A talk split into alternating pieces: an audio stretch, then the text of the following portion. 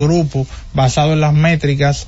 Eh, en el cuarto lugar, Tria Turner, que había sido el primero el año pasado, quedó en quinto, Bobby Chet como sexto, Carlos Correa como séptimo, pero es la novena aparición consecutiva de Carlos Correa en este ranking. William Adames en el puesto número 8, Bobby Witt Jr. en el puesto 9, eso de los favoritos del público. La gente, oh, acuña y eso, pero ese ese es un 30-30, pero, pero un 30-30 con unas características especiales, una alta cantidad de bases robadas, eh, pero se pierde ese desempeño ahí en los Reales de Kansas. Y JP Crawford, que es uno de los torpederos más productivos que tiene las grandes ligas en los últimos años, JP Crawford, el torpedero del conjunto de eh, los marineros de Seattle. Y durante el proceso tuve la oportunidad de ver el programa eh, óyeme, hablaban, inclusive ellos hacen una, una encuesta para el público a través de las redes y en el top ten salió Eli de la Cruz. En el top ten salió Eli de la Cruz y hacen como un panel sabermétrico y me parece que Sarah Lau que puso a Eli de la Cruz dentro de sus 10. Por todo esto de que hace Eli de la Cruz, que es de lo que más duro tira, de, lo que más rápido corre, en fin, todo lo que, lo que hace Eli de la Cruz. Vamos a ver si para el próximo año puede estar entre los 10 mejores. Sí, mira, sobre Soto, decir que justamente anoche tuvimos el chance de conversar con alguien que fue controversia con el tema de Soto, Carlos Baerga, que en un momento de su proyecto eh, de redes de entrevistar a jugadores, creo que tiene otro proyecto también con, con algunos colegas. En ese, en ese momento, él dio una declaración que se hizo viral de que para él Soto valía 400 millones en medio de la temporada. Todavía no había explotado Soto.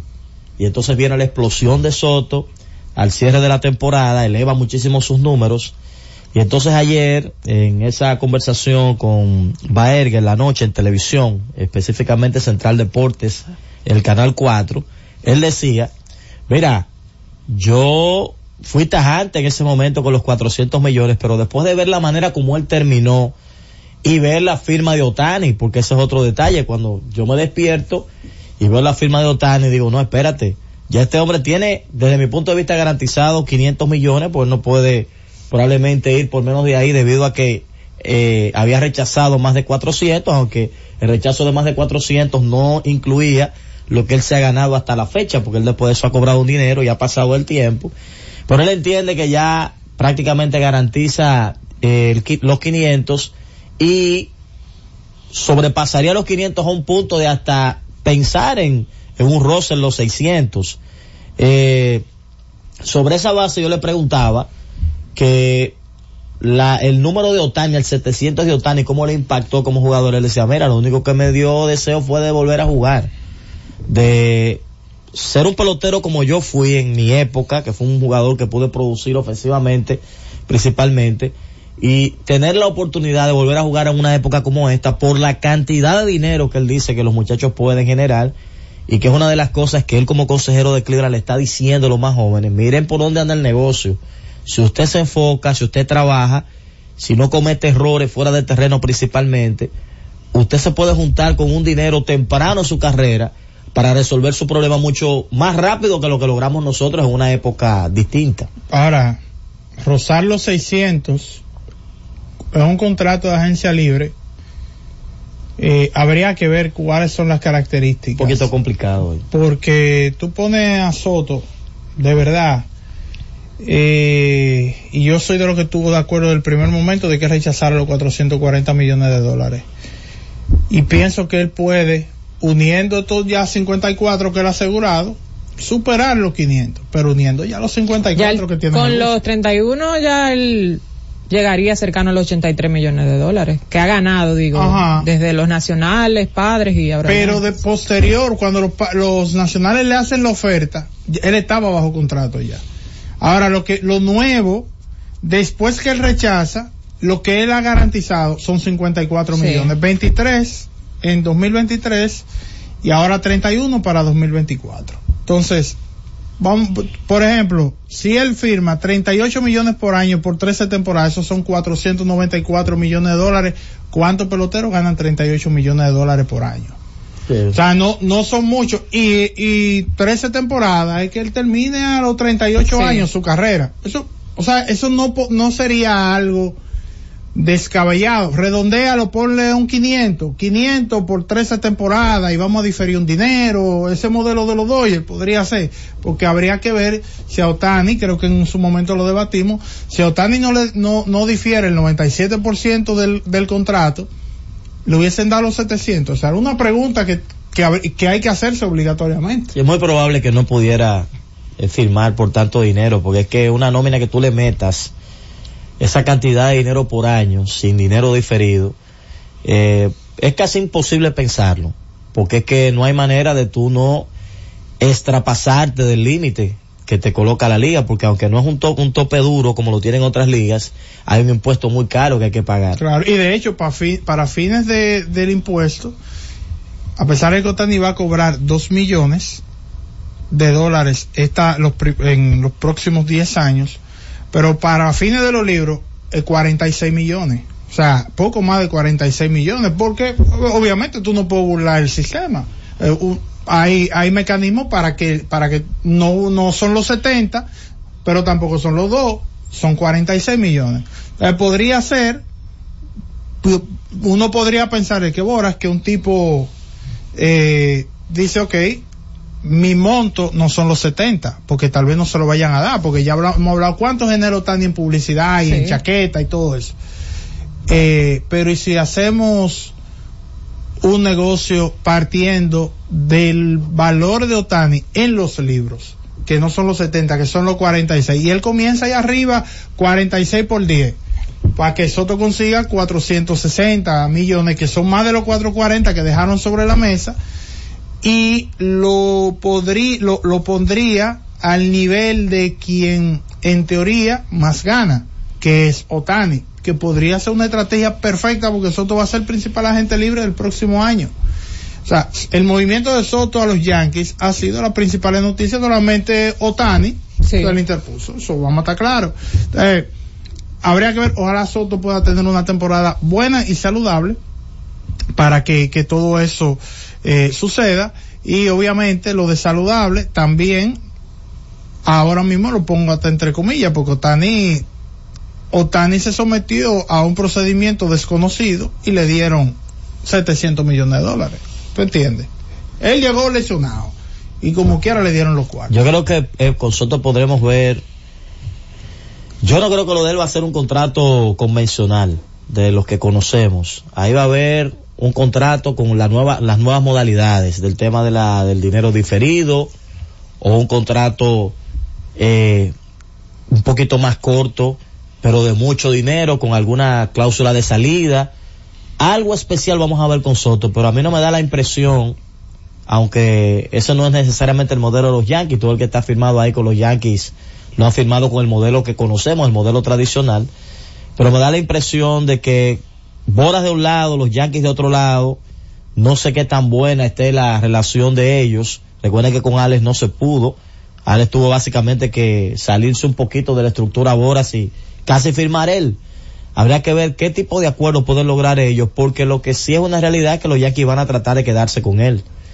Eh, bueno, Valga hablaba del asunto de la frialdad de la rueda de prensa, está de acuerdo con Tenche, decía que él entiende que una superestrella como Soto fue muy fría la presentación. Él dice, tú tienes marcas. estamos hablando de que tú estás consiguiendo probablemente el uno o el dos bates zurdo y lo estás uniendo al mejor bate derecho que es George.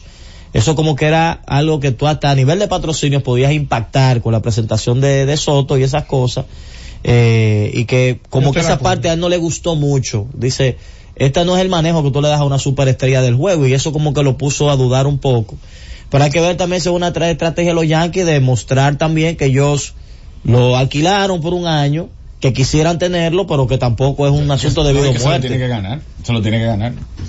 Lo, que él, a lo que Juan Soto puede aspirar en la agencia libre, tiene que rendirlo en los Yankees. No, si ellos, si ellos, vamos a ver qué ellos van a hacer con Marco Stroman si le hacen algo personal a Marco Stroman. Sabemos que es personal con Soto, porque ya, ya. Ah, sí, bueno, vamos a ver qué pasa con, con Stroman, que hay una diferencia entre ellos dos. No, pero no, no, aplica, ¿qué pasa? Ese no es el Marco Stroman de los Azulejos de Toronto, porque ellos le hagan un, un güere güere. Estamos hablando de Juan Soto. y Marcos Roman, eh, pero no. Hay que ver también si la petición vino de parte de Soto. Si quizá la misma estructura de Soto, y vamos a hacer esto por Zoom, vamos a. No sé, porque también uno está especulando. Estoy lejos, estoy aquí. Estoy lejos, estoy en Florida aquí con la familia. No puedo viajar para allá. Eh, exacto, hay que ver también en, en, ese sentido. Ah, pues vamos a dejarlo para cuando tú puedas. O también puede ser, o también puede ser, es una probabilidad, que la relación no esté tan engrampada como uno piensa y ambos digan, mira, vamos a hacer algo. Vamos a darnos media temporada.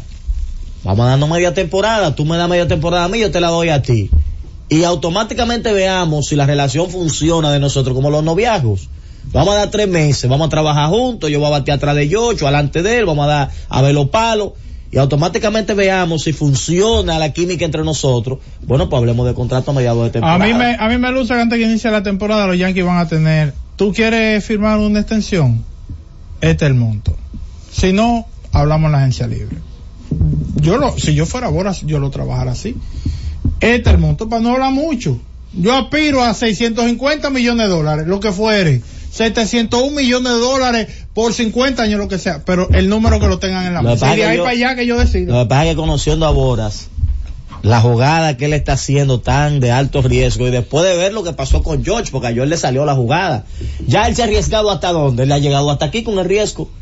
O sea, él se ha arriesgado hasta aquí, hasta este punto. Para mí, es lo que debe estar pensando, mire, Yankee Stadium, un ambiente favorable para nosotros, lo que tenemos que estar preparados, estar ready de salud, pero nosotros ahí debemos poner números. una buena alineación y un buen estadio para ti. A donde voy es que el precio, él se lo puede poner a los Yankees antes de, o el precio que pueda estar por encima inclusive de lo que él está proyectando pedía en la agencia libre. Porque tú sabes que Bora es un, un fanático de la agencia libre. Pero Para Boras lo ideal sería, ahora, si tú le preguntas a Boras, no a Soto y a su, a su familia y lo que Soto quisiera, Boras, tú le preguntas y Boras te va a decir, no, no, no, que juegue su año completo tranquilo, vamos a probar el mercado a ver qué es pasa. Que es que estamos hablando de lo mismo, lo que, a lo que yo hago referencia es que el número puede ser un número como tú dices para que te digan que no, porque tú quieres ir a la agencia libre. Ahora, si te dijeron que sí, tú no lo, tú, no vamos a no importa pues no obligado tampoco ir a la agencia libre. pues si, le ofrecen los 700 y yo te apuesto que él dice, no, no, vamos a darle. no, vamos, vamos oh. arriba. Bueno, vamos a la pausa y retornamos en breve. Z Deportes.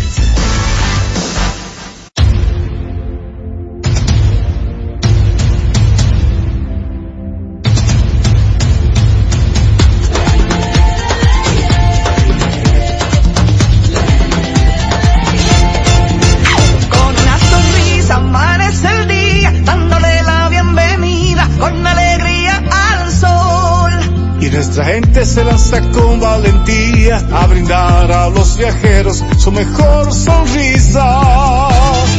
Casi 10 millones de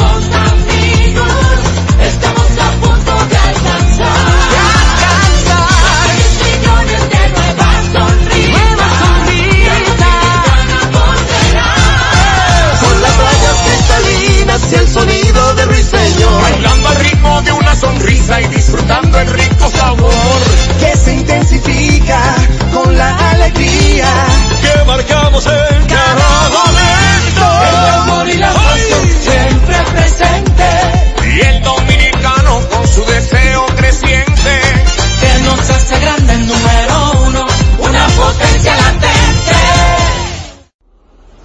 La Z101 presenta cada día de lunes a viernes entre las 7 horas y las 8 de la noche, cada vez más cerca, en el que se escuchan los análisis de interés político, sociales y económicos depurados y ponderados en vivo con sus protagonistas. Cada vez más cerca, conducido por Khalil Michel, producido por Bienvenido Rodríguez.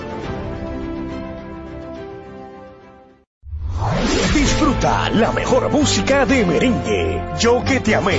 Sergio Vargas. Yo que te amé con ilusión. Que te di mi corazón. No merezco que pretendas olvidarme, no. Karen Records. Búscanos en Spotify, Apple Music, Amazon Music y en nuestro canal de YouTube, Karen Records La Z101 presenta cada día de lunes a viernes entre las 7 horas y las 8 de la noche, cada vez más cerca, en el que se escuchan los análisis de interés político, sociales y económicos depurados y ponderados en vivo, con sus protagonistas, cada vez más cerca, conducido por Khalil Michel. Z Deportes.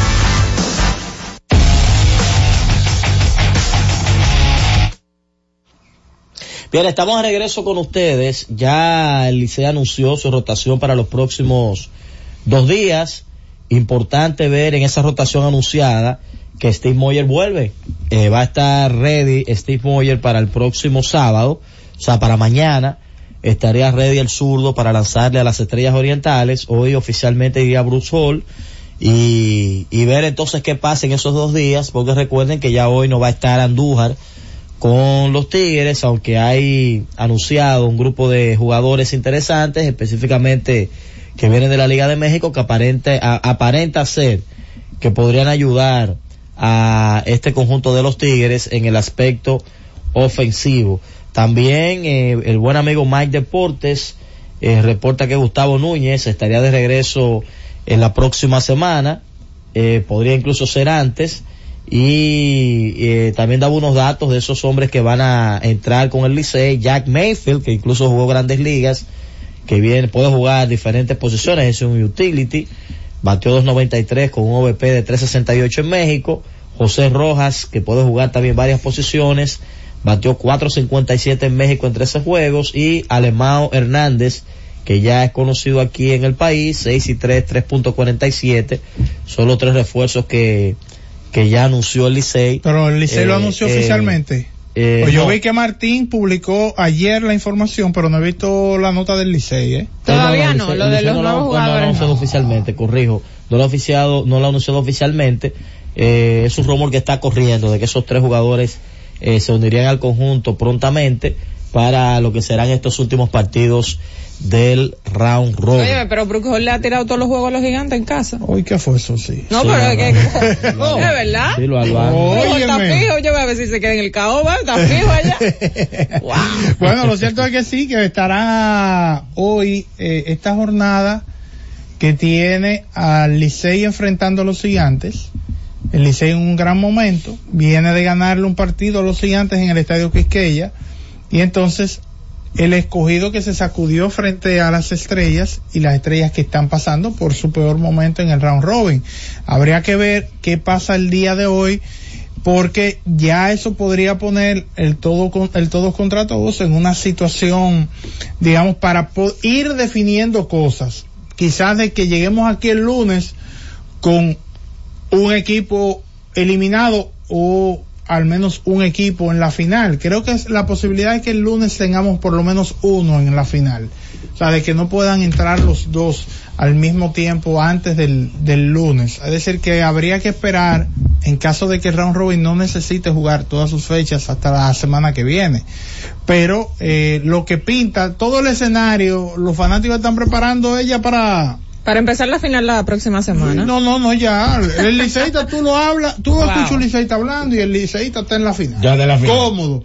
En la lo, final. Lo, lo, que están es preguntándose quién va a abrir el primer juego. Oye, cuando abren la boca, el liceísta se siente en la final. Y si siguen hablando, es 3 a 0 que la tienen en la final. No importa contra quién. Porque es así. Pero nada, vamos a abrir la línea telefónica, tomar un par de llamaditas sobre este tema, porque hay que hablar un poquito de los playoffs de la NFL. Orlando tiene unos datos interesantes eh, sobre ese tema. Hola, buenas. Buenas, buenas, desde Santiago. Dígalo, ese liceísta. Eh, claro.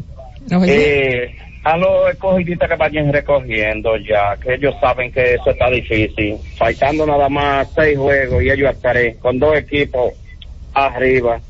Que se recojan ya, dígale. Si ahí hay escogidistas que me excusen yo, no necesita demasiadas cosas. Yo, escuché a, a Michelle Tueni que tiene unos escenarios que fácilmente el escogido. O sea. ¿Y ese es Michelle Tueni, el de esa nota de voz? No, no. Se parece, pero no es sí. él, una nota de voz que compartió Tommy en, en, un grupo en el que estamos.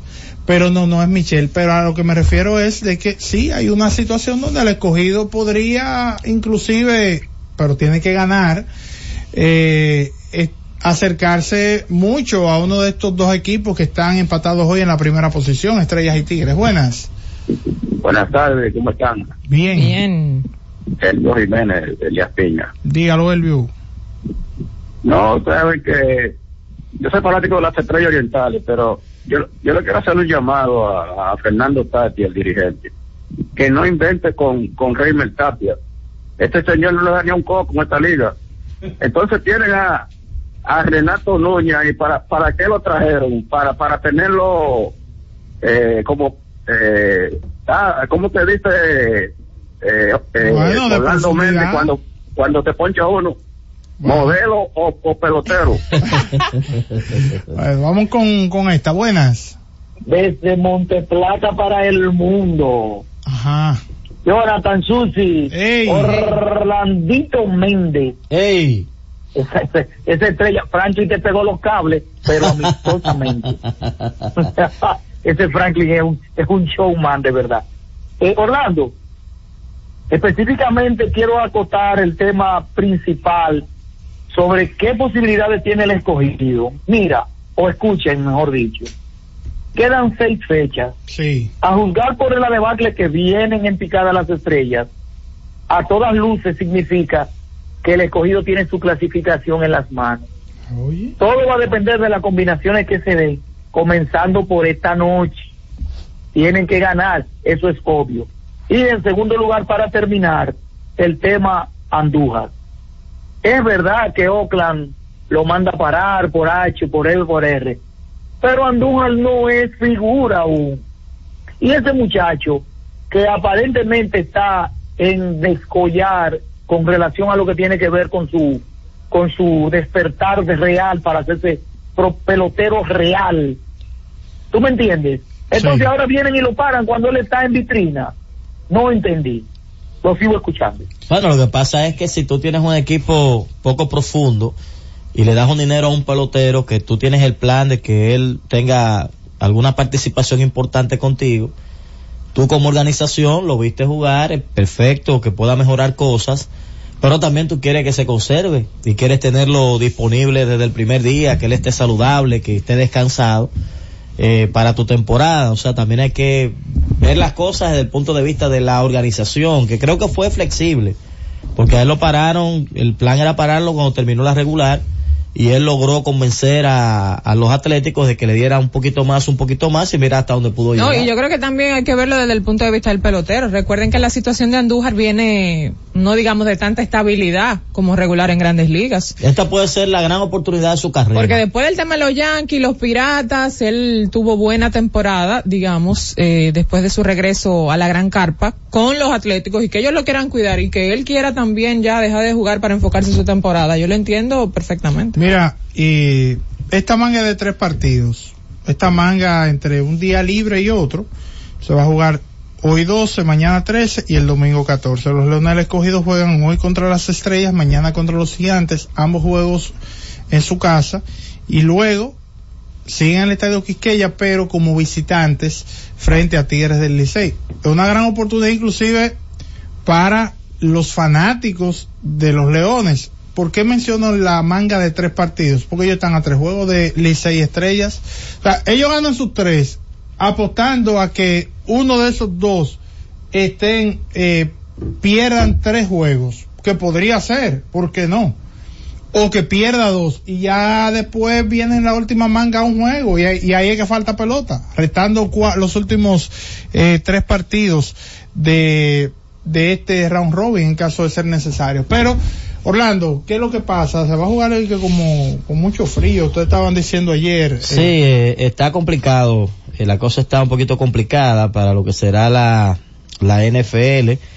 Eh, muchos datos interesantes, muchas cosas interesantes. Voy a tratar de resumir algunas de las cosas más importantes. Lo más caliente, ya los, los Patriots de New England encontraron su coach, va a ser Gerald Mayo, el nuevo coach del conjunto. Tenía eh, estaba ahí detrás de los linieros, de los linebackers, durante 15 temporadas se ha conseguido entonces la oportunidad de eh, estar al frente de un equipo. Eh, como siempre, Belichick en su conferencia de prensa fue bastante gracioso. Decía, bueno, no había visto tantas cámaras desde la ocasión que firmamos a Tim Tebow. Eh, tanta gente detrás de nosotros para escuchar eh, las opiniones. Eh, con relación a otros temas interesantes, eh, también el conjunto de los 49ers eh, consiguió un nuevo gerente general. Eh, me llama la atención eso de que en medio de la temporada, eh, mejor dicho, los Washington Commanders consiguieron un gerente general que está todavía activo con los 49ers y que ha sido parte de los campeonatos de Denver y de New England.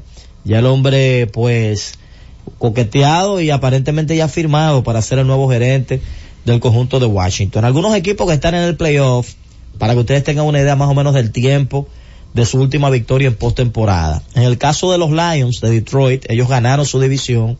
La última vez que Detroit jugó, ganó un partido eh, de playoff fue en 1992. ¿Cómo? Los Dolphins de Miami que están en playoff, la última vez que ganaron un juego de postemporada de la NFL fue en el 2000. Wow. Eso hace 23 años ya. En el caso de los, de los pistones, imagínese usted, estamos hablando de más de 30 años. Eh, los Steelers, que están clasificados, no ganan un juego de playoff, atención eh, camionero, desde el 2017. Pero lo sabe. Eh, el conjunto de los Steelers no gana un juego de playoff. Al camionero le queda claro eso. Exacto. Los Houston Texans desde el 20 no ganan un juego de playoff. Los Browns desde el 21, al igual que Green Bay. En el 22 fue la última victoria de Tampa y de los Rams. En el 23 Buffalo y ya los demás cuatro, Kansas, Filadelfia, Dallas y Buffalo estuvieron el año pasado. Eh, hay seis de esos equipos que como usted puede ver, eh, eh, seis de ellos no estuvieron en el playoff el año pasado. Eh, ni Green Bay, ni eh, Cleveland. Bueno, hubo seis de ellos que no pudieron participar en el playoff del año pasado y que también es una marca en la liga, tantos equipos que no estuvieron en el playoff, poder clasificar al año siguiente. El que ha entrado como número 7 en el playoff de la NFL desde que se modificó el formato, tiene 0 y 6, no ha ganado todavía un partido el que termina sembrado 7 y entonces el conjunto de Green Bay va a buscar romper esa hegemonía y lo va a buscar también el conjunto de los Steelers. Los dos tienen el chance, en el caso de Green Bay va a tener que ir a Dallas, en el caso de los Steelers van a visitar a Buffalo a ver si ellos pueden romper con esa hegemonía que le ha estado pasando a los equipos 7. Oigan qué coincidencia se dio aquí. Ustedes saben que hace un tiempecito Jared Goff era el quarterback titular del conjunto de los Rams. Él fue cambiado a Detroit y entonces el quarterback de Detroit llegó a Los Ángeles Rams. ¿Qué sucede? Que por los cruces que ellos se van a enfrentar ahora en el playoff. Eh, Matthew Stafford con el uniforme de los Rams contra sus eternos Lions de Detroit donde comenzó su carrera y Jared Goff contra los Rams que fue el equipo que lo llevó eh, a un Super Bowl, aunque en el caso de Goff él no pudo ganar, Stafford sí pudo ser campeón. Eh, hicieron la comparación de carrera, poquito mejor Goff con 48 juegos, más de 12 mil yardas, 78 pases para touchdown. Y en el caso de Stafford, 41 juegos jugados, más de 10 mil yardas, 75 pases para touchdown y un anillo de Super Bowl que casualmente lo ganó con el conjunto de los Rams. Otros detalles, así rápido, de los seis coaches, por ejemplo, Mike Tomley es un hombre que está desde el 2007 metido en esto de la NFL, el coach de Pittsburgh. John Harbaugh, hermano del campeón en la, en la universidad con Michigan, está como coach desde el 2008. Andy Reid de Kansas llegó en 2013 al puesto. Mardemort, el hombre de, de Buffalo desde el 2017. Eh, McVeigh desde el 2017. Shanahan desde el 2017. Satch Taylor desde el 2019 con los Browns, La Flor 2019 incluso lo recuerdo eh, eh, con esos con esas controversias con Mr. Aaron Rodgers, eh, Stefanski desde el 20 y entonces Mike McCarthy está desde el 20 también con el conjunto de Dallas. Esa firma también hace unos años que consiguió ese puesto en ese conjunto. Con relación a los matchups, eh, rapidito del fin de semana. Eh, va a ser interesante todos estos cruces. Por ejemplo, el equipo de Filadelfia ha terminado muy mal. Ellos van a tener que ir a Tampa, señores. Un equipo que se proyectaba para ser equipo que consiga el bye va a tener que visitar en la primera ronda en el wild card algo sin precedentes, la forma como se derrumbó Filadelfia. Es un poquito difícil apostar a que ellos puedan recuperarse un juego de playoff, pero también dirá alguien, también es difícil irte en contra de ellos, porque todo el mundo está claro de que tienen todas las herramientas. Hay una información que se filtró, y es que ustedes saben, los que vieron el fin de semana la acción, que Jeren Horst se lastimó el dedo eh, en un pase, el dedo se le quebró y se veía ahí como estaba el dedo eh, muy mal. Él no ha tirado un balón durante toda la semana y entonces hay la duda de si finalmente él va a estar 100% para el domingo. Eso lo han manejado como muy por debajo, pero sí se filtró la información de que él no ha tirado una pelota. Así que un panorama un poco complicado para el conjunto, el conjunto de los Eagles. En el caso de los Rams, ellos van a visitar a los Lions es una, es una batalla interesante que más allá de lo futbolístico está el tema de lo que tú sientes dentro. Dos mariscales que su destino cambió, Stafford que era de un equipo sotanero lo llevaron a los Rams, donde Goff no pudo hacer el trabajo y se convirtió en campeón. Goff fue enviado a un equipo sotanero y lo ha metido al playoff después de que no iba desde los 90, no ganaba la división y él la ha ganado con ese equipo. Entonces, esta es la oportunidad de ellos demostrarse uno con el otro si el equipo que cambió a uno o al otro tenía razón. Goff con un buen material para competir, Stafford con la experiencia de los Rams que ya fueron campeones y yo creo que va a ser un matchup vistoso para los que les gusta el fútbol porque va a haber muchas cosas en juego en ese matchup de los Rams, el conjunto de Detroit y entonces el partido de Green Bay que va a ir a Dallas. Pienso que la tiene muy difícil el equipo de Green Bay visitando a un equipo de Dallas que terminó en alta, ganó la división este yo daba el dato de que esa división desde el 2000, por ahí, principio del 2000, nadie la ha repetido. Así de difícil es esa división este donde constantemente los equipos están mejorando, pero me da la impresión que este Dallas está como listo para cosas grandes y el hecho de Green Bay tener que visitarlo es muy difícil para ellos. Eh, un matchup que llama poderosamente la atención es ese matchup de los Browns, el conjunto de Houston, ¿Por qué? Porque vean qué casualidad. Joe Flaco, un hombre que fue campeón del Super Bowl y que parecía que estaba de retiro por las lesiones eh, del conjunto de los Browns, ha regresado a la titularidad. Cuando Flaco era titular, estaba apenas en sexto grado eh, el quarterback actual del conjunto de los Texans, que es un niño, pero tuvo un temporadón y entonces va a ser un matchup ahí de la experiencia contra la juventud Houston tiene la ventaja de que el juego va a ser en casa. Creo que eso podría ayudar. Mucho ruido ahí en Texas. Pero hay que ver si esos elementos de Cleveland que tanto hemos hablado, del Cleveland de Mayfield, si finalmente ellos van a poner todas las cosas en el campo de juego para dar un paso más en la postemporada. Un juego que se proyecta que el clima va a estar menos 27 grados, algo inhumano. Eh, eh, el juego más frío que se ha jugado en la historia de la NFL es menos 13. Eh, se habla también de que el campo probablemente va a estar bien lleno de nieve. Miami que juega un ambiente muy distinto a lo que va a haber en Kansas. Kansas que aunque ese es su entorno, sabe que lo que va a enfrentar, bueno, de Kansas no sé qué decir porque recuerden que Tyreek Hill, que era el el receptor de Kansas, de Kansas City Chief, se hizo famoso porque en un clima inhóspito de unos menos 10, menos 9, el tipo salió sin camisa, él y algunos compañeros, y comenzaron a correr en el campo, tratando de meterle terror al equipo contrario. Miren cómo nosotros nos burlamos del frío, pero ¿qué pasa? Ahora el famoso Chita pertenece a Miami, ya no pertenece a Kansas. El caso de Mahomes, que a todas luces es el mejor jugador de la NFL, el mejor mariscal, pero este año él fue el mariscal que más pases le dejaron caer. O sea, el grupo que él tiene es muy distinto al que ha tenido antes. Con este frío no hay garantía de que eso pueda mejorar y por eso es un juego con muchas incógnitas, aunque por estar en casa y por la experiencia que tiene el equipo de Kansas City, parece ser el conjunto que va a la próxima ronda. Y el caso de los Steelers y los eh, Bills, yo pienso que le va a quitar vistosidad al juego lo de lo de eh, Mr. Watts que viene de ser el jugador defensivo del año eh, de ganar los eh, varios departamentos defensivos durante la temporada pero él no va a estar eh, disponible para ese compromiso y entonces yo creo que eso le abre mucho el camino a Buffalo que terminó bien ganando Miami, con Josh Allen haciendo su trabajo y me parece que se le va a complicar a Pixur cortar esa racha de años sin ganar en el playoff. Hay dos equipos que están sentados, que son los Ravens eh, de Baltimore en la conferencia americana, en la conferencia nacional están los 49ers de San Francisco. Hay un, eh, bueno, ya se me va el tiempo porque viene la, la NBA, pero solamente de manera rápida, eh, un par de datos que tenía guardados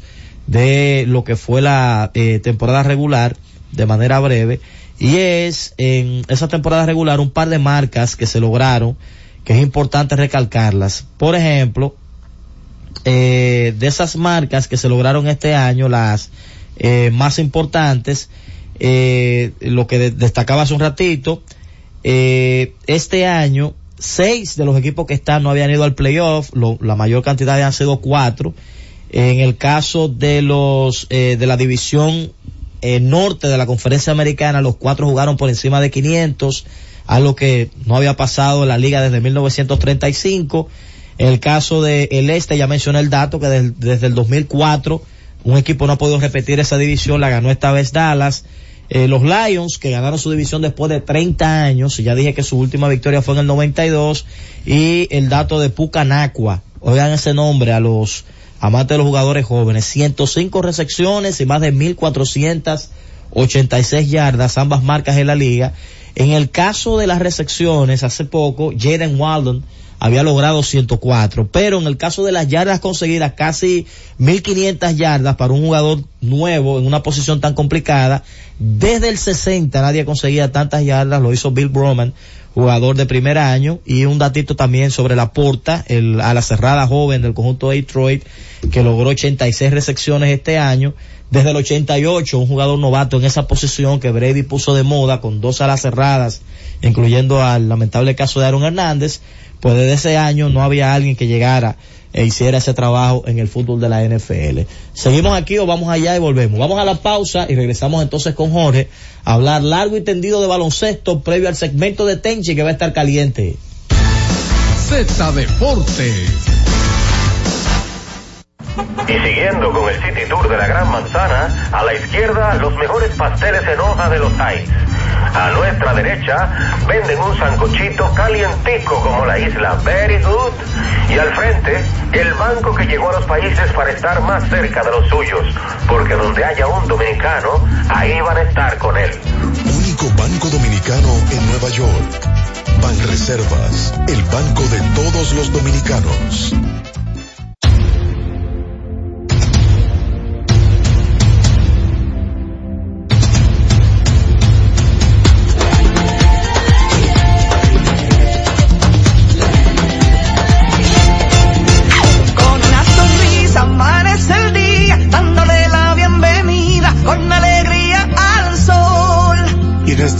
Se lanza con valentía a brindar a los viajeros su mejor sonrisa.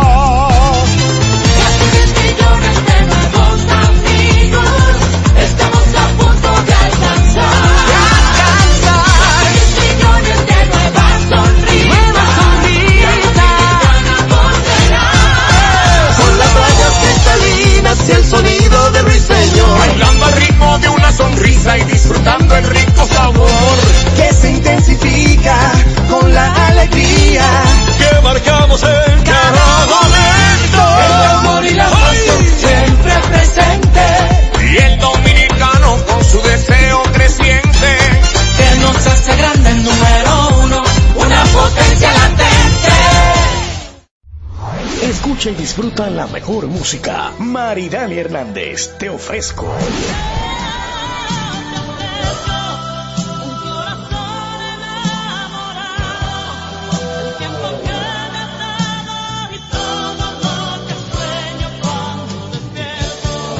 Karen Records. Búscanos en Spotify, Apple Music, Amazon Music y en nuestro canal de YouTube, Karen Records.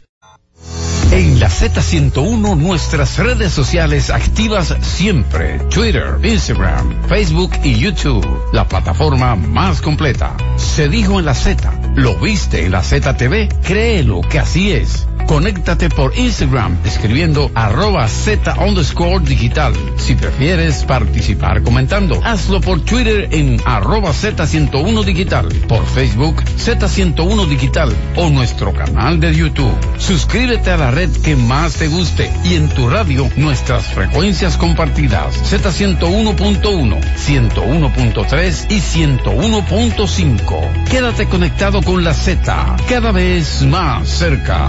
Z101, siempre pensando en ti.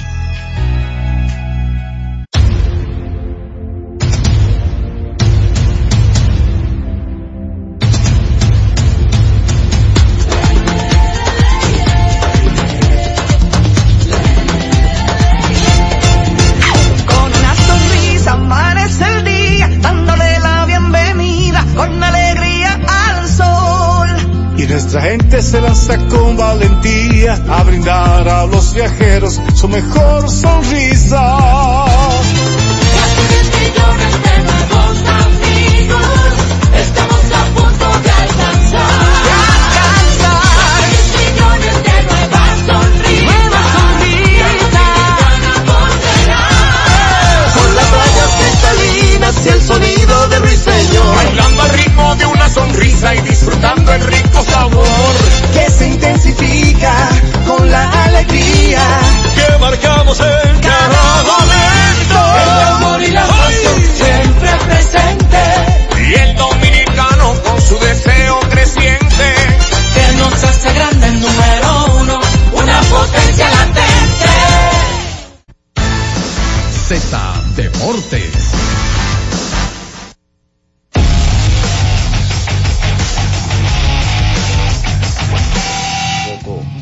En el pecho. No Francis, eres de la calle aquí tampoco, ¿y qué lo que dice? Oh, oh.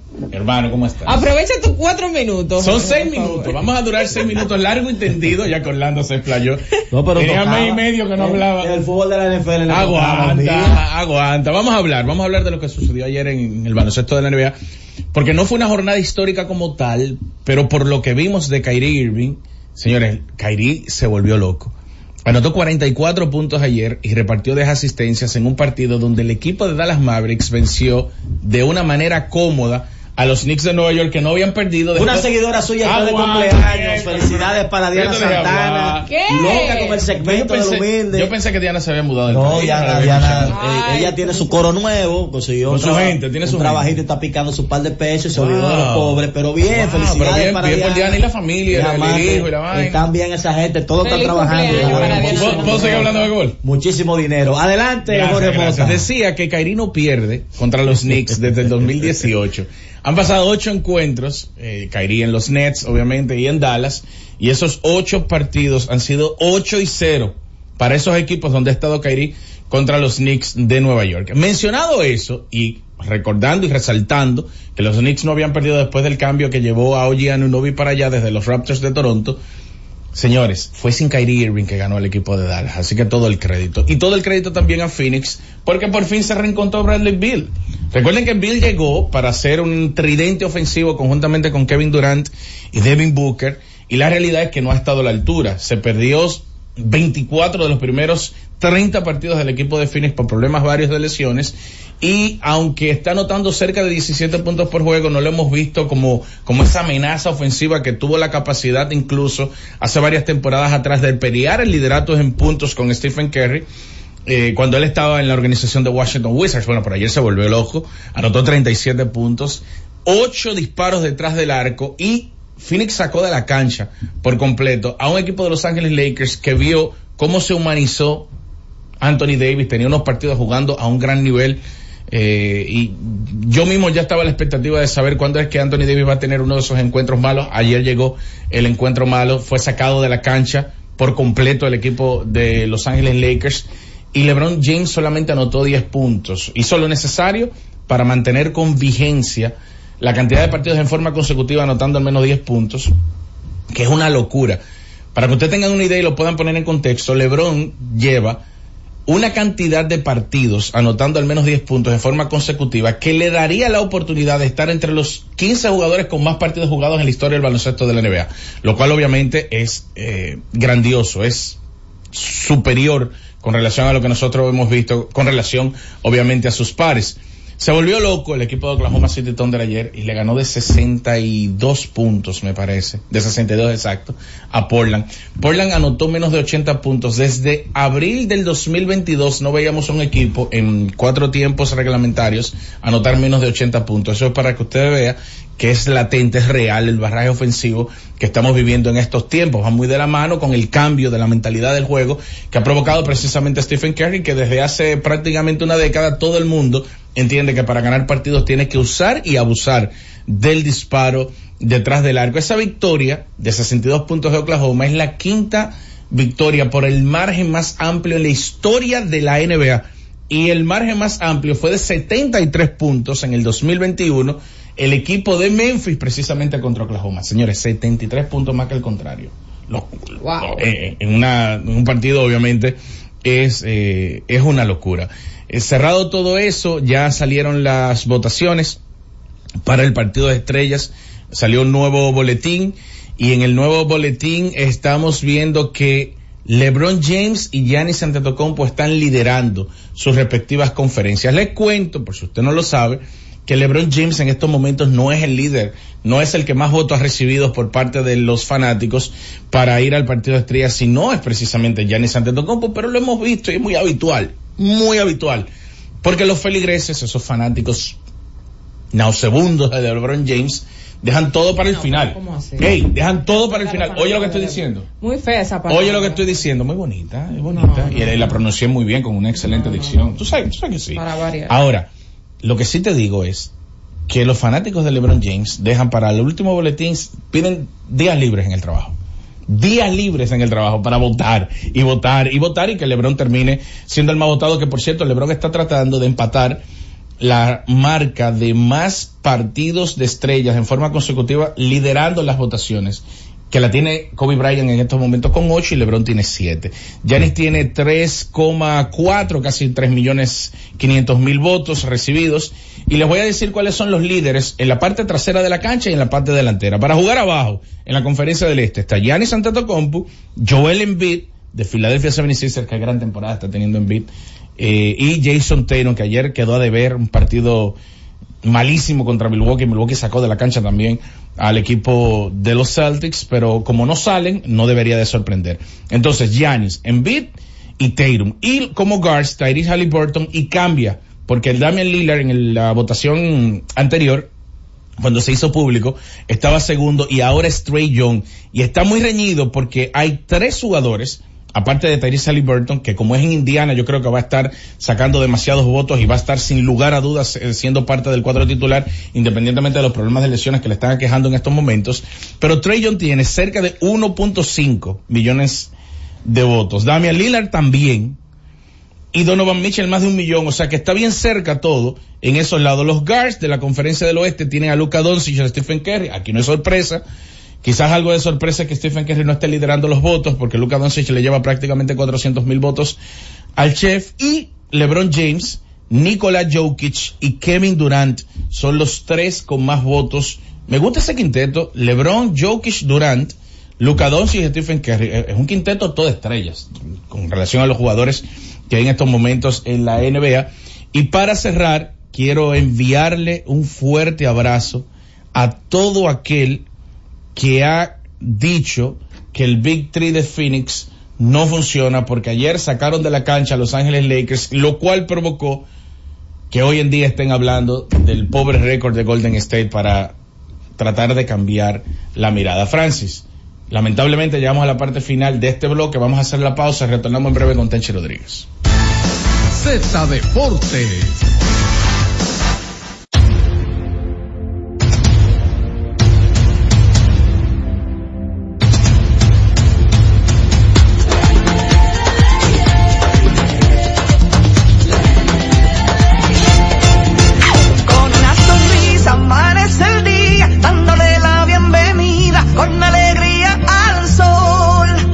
Nuestra gente se lanza con valentía a brindar a los viajeros su mejor sonrisa.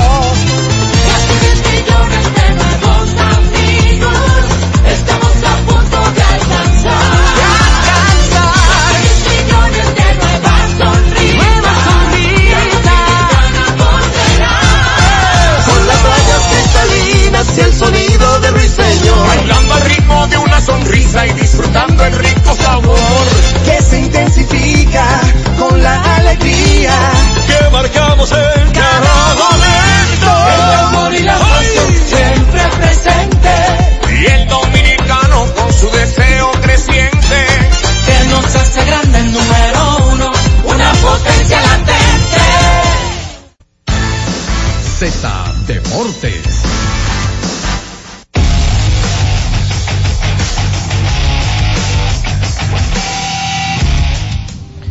Bueno, ya estamos de regreso con ustedes y ahí está listo para realizar su segmento en el día de hoy. Tenchi Rodríguez, bienvenido Tenchi, saludos. Saludos Orlando, saludos compañeros, saludos a toda la República Dominicana, saludos a los dominicanos que nos sintonizan desde cualquier parte del mundo a través de Z Digital. Ayer en la mañana, nos, bueno, al mediodía nosotros, antes de la información de que Juan Soto y los Yankees tenían que ponerse de acuerdo, sin tener que ir a un árbitro para pelear un caso de arbitraje salarial. Esos 31 millones a Juan Soto y 23 el año pasado, dicen claro de que 23 y 8 son 31. él le aumentaron 8 millones por lo que él logró. Entonces aquí va nuestro cálculo.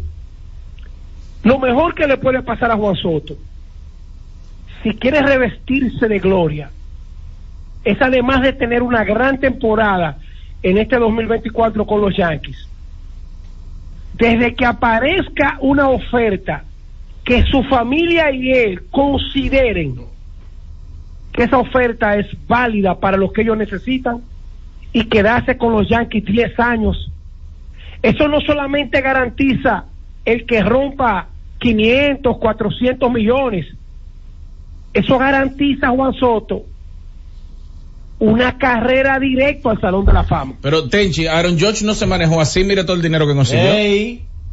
No, lo que pasa es que yo estoy hablando de 400 o 500 millones. Aaron George firmó por menos de 400 millones. Sí, Y pero él, esperó 31 dar sus años. palos en su último año. Pero, pero oye, él tenía 31 años. Aaron George tiene 31 años, Juan Soto tiene 25. Entonces, donde yo quiero llegar es que si Juan Soto firma con los gigantes de San Francisco y vuelve a la costa oeste a jugar contra San Diego, contra los Dodgers, contra Arizona. Una cosa es el gran contrato